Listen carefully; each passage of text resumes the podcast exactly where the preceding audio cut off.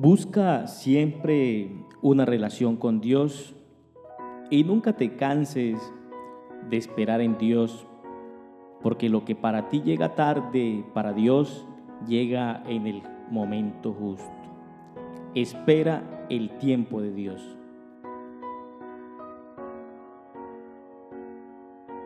Una vez más, bienvenidos y bienvenidas todos a este espacio, a este tiempo con Dios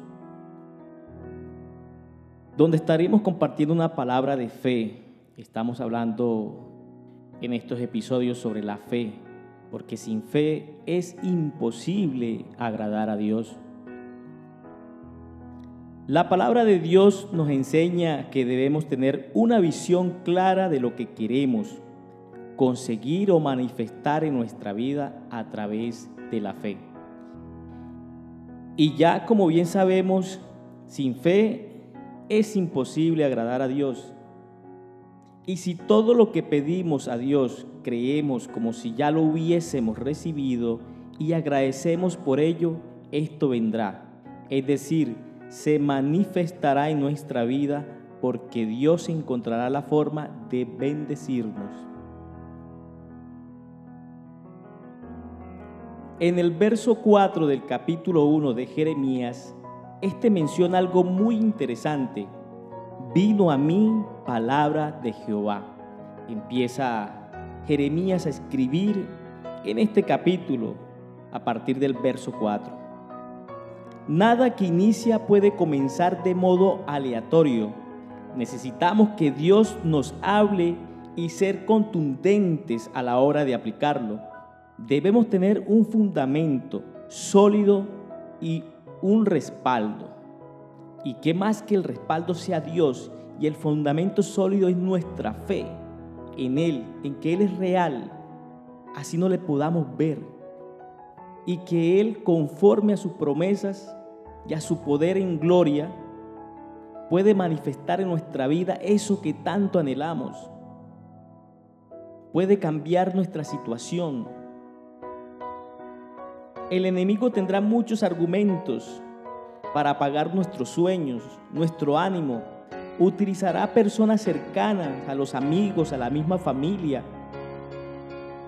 para hablarnos y confundirnos, para juzgarnos y señalarnos, para mirar nuestros errores, para decir que no podemos, para apagar nuestra fe.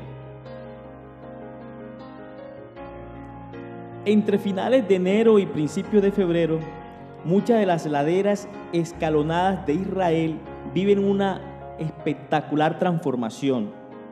Los almendros florecen como si despertaran de su letargo invernal. Por lo general, el escenario entero es para ellos, pues son de los primeros árboles en echar flores. Estas blancas y rosadas adornan el frío paisaje y nos evocan las palabras de Eclesiastés 12:5, donde Salomón asemeja el pelo canoso de la vejez al almendro que lleva flores. Eclesiastés 12:5 dice lo siguiente, cuando también teman a la altura y a los terrores en el camino y florezca el almendro, se arrastre la langosta y la alcaparra pierda su efecto, porque el hombre va a su morada eterna mientras los del duelo andan por la calle. La Biblia utiliza varias veces este vocablo en sentido figurado de manera llamativa. Si tenemos en cuenta la precoz floración del almendro, el término hebreo para este árbol resulta muy adecuado pues significa literalmente el que despierta. Por ejemplo, el profeta Jeremías contempló en una visión un retoño o rama de almendro. ¿Qué representaba? Me mantengo despierto respecto a mi palabra para ponerla por obra. Este árbol era el primero en salir luego del invierno. Echaba sus flores en primavera este árbol anunciaba un nuevo tiempo. Es curioso que Dios le muestra a Jeremías esta imagen, porque Israel estaba viviendo un invierno y Dios le estaba diciendo a Jeremías que se viene un tiempo nuevo. Pues hoy Dios te está diciendo que viene para ti un nuevo tiempo. Si confías en Él, si crees en sus promesas, en su palabra escrita en el libro de la Biblia, y Él te va a guiar, te va a hacer florecer y vas a lograr llevar mucho fruto, pero en Dios y en el tiempo de Dios, no en tu tiempo, no en tus fuerzas, es en el tiempo perfecto de Dios. Vemos en este llamamiento que Dios le dice lo que Él va a hacer. Le muestra una imagen y le pregunta, ¿qué es lo que ves? Jeremías responde correctamente porque este muchacho ve lo que Dios le mostró, no ve la realidad de Israel sus problemas, su situación, sus circunstancias. Él ve lo que le mostró Dios a través de ese sueño, de esa visión. De la misma forma debemos nosotros ver las promesas de Dios, confiar en su palabra, ver lo que dice su palabra a través de la fe. No la circunstancia en que vivimos, no por vista, debemos vivir por fe porque fiel es Dios el que ha prometido. Todos tenemos la misma Biblia, pero todos vemos a Dios de distinta manera. Dios es un Dios de visión. Eso lo debemos tener claro, que Dios es un Dios de visión, es un Dios eterno, que no se fatiga ni se cansa, ni duerme. En Abacú 2 vemos que Dios le dice escribe la visión para que corra el que leyere en ella. Y este texto sagrado dice, entonces el Señor me dijo, escribe mi respuesta con claridad en tablas para que un corredor pueda llevar a, otros el mensaje sin error. Esta visión es para un tiempo futuro. Escúchese bien, para un tiempo futuro. Describe el fin y este se cumplirá aunque parezca que se demora en llegar, espera con paciencia, porque sin lugar a dudas sucederá, no se tardará. Mira a los orgullosos, confían en sí mismos y sus vidas están torcidas, pero el justo vivirá por su fidelidad a Dios. Qué bonita palabra, en verdad que sí, que Dios te bendiga, porque Dios te quiere bendecir en este tiempo, en este momento, a través de su palabra, de sus promesas. Tenemos que pedirle a Dios que nos dé visión. Quiero decirte algo respecto a la visión. La visión nos genera necesidad. A Noé le dio una visión y esta le generó una necesidad. Necesidad de materiales, necesidad de un equipo de trabajo, necesidad de perseverancia y un largo etcétera. Asimismo, en nuestra vida debemos ver la necesidad. ¿Cómo ves tú esa necesidad en tu vida? ¿Como algo positivo o algo negativo? En donde no hay necesidad, no hay progreso, sencillamente. No hay una visión, es la necesidad lo que nos lleva a progresar y avanzar, a crecer, a expandirnos, porque confiamos en un Dios poderoso. Que Dios nos libre de nunca tener necesidad, como dice Apocalipsis 3:17. Y leo este texto literalmente. Tú dices, soy rico, tengo todo lo que quiero, no necesito nada. Y no te das cuenta que eres un infeliz y miserable eres pobre, ciego y estás desnudo. Es que más claro no puede ser. La necesidad es la que nos lleva a crecer, a ensanchar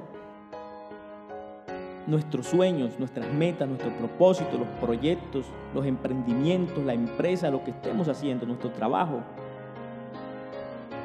Por eso podemos afirmar hoy que Dios nos libre de nunca tener necesidad. Siempre vamos a tener necesidad de algo al menos de buscar siempre en Dios respuesta y a buscarlo en todo tiempo, en todo momento y nunca apartarnos de Él. Yo no quiero ser rico, quiero ser bendecido, porque el rico no tiene necesidad de nada. Entonces, como no tiene necesidad de nada, no se da cuenta de que es infeliz y un miserable, que es pobre, ciego y está desnudo. Tienes que proponerte siempre ser visionario, no perder tu visión nunca por las circunstancias, nunca por los ataques del enemigo. Son muchas la, la basura que te van a tirar encima cuando estás luchando por tus sueños. Serán muchas las caídas, los fracasos. Pero dice que siete veces caerá el justo y siete veces Dios lo levantará.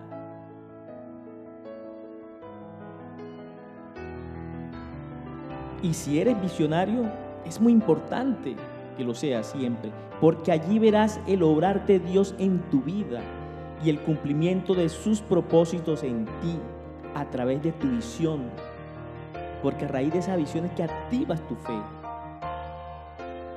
Sin visión difícilmente podemos demostrar una fe verdadera que agrada a Dios. Porque si no tenemos la visión, no nos puede invadir la duda. Y si dudamos, Dios no se complace en nosotros para premiarnos con lo que pedimos, anhelamos o deseamos con el corazón. Sueños, metas, proyectos, propósitos, etc. Cree en Dios en todo tiempo. Ten fe de que Él puede cambiar tu realidad actual para un propósito más grande. Ten tu visión de las cosas, de eso que tanto anhelas en tu vida, sin dudar. Porque Dios va a usar todo lo que esté disponible para bendecirte, sea como sea. Dios te bendice. Debes creerlo activar tu fe y esperar el tiempo de Dios. Sin dudar, porque si dudas haces de Dios un ser mentiroso y eso a Él no le agrada porque Dios no miente. Activa tu fe, pero también ten clara tu visión. Ese es el mensaje de hoy, querido amigo, querido oyente. Te invito a que ores intensamente, pidas con fe y a que en el lugar que te encuentres hoy repitas conmigo esta oración. Amado Dios, gracias por este tiempo y tu poderosa palabra, la cual día a día revela en mi vida, la cual ayuda a aumentar mi fe y mi confianza en ti. Gracias Padre por tus bendiciones el solo hecho de estar vivo es un motivo para agradecer. Gracias, muchas gracias Señor. Pacientemente esperaré en ti, en tu infinito amor, al cumplimiento de tus promesas en mi vida, porque sé que contigo estoy seguro y que en tu tiempo me bendecirás hasta que sobre y abunde, y no permitas que me olvide de bendecir a otros. Gracias, amado Padre, en el nombre de Jesús. Amén. Yo te invito a que tengas claramente tu visión, que tengas las cosas claras de qué es lo que quieres, hacia dónde vas. Nunca pierdas tu horizonte, tu visión de las cosas. Y siempre ten fe en que Dios puede cambiar tu realidad. No importa las circunstancias que estés viviendo hoy, Dios puede cambiar tu vida. Solamente debes creer y guardar silencio ante Dios y tener paciencia porque Dios hará que sucedan grandes cosas en tu vida si le crees. En el nombre de Jesús te bendigo y declaro prosperidad para tu casa y muchas bendiciones. Espera el tiempo de Dios.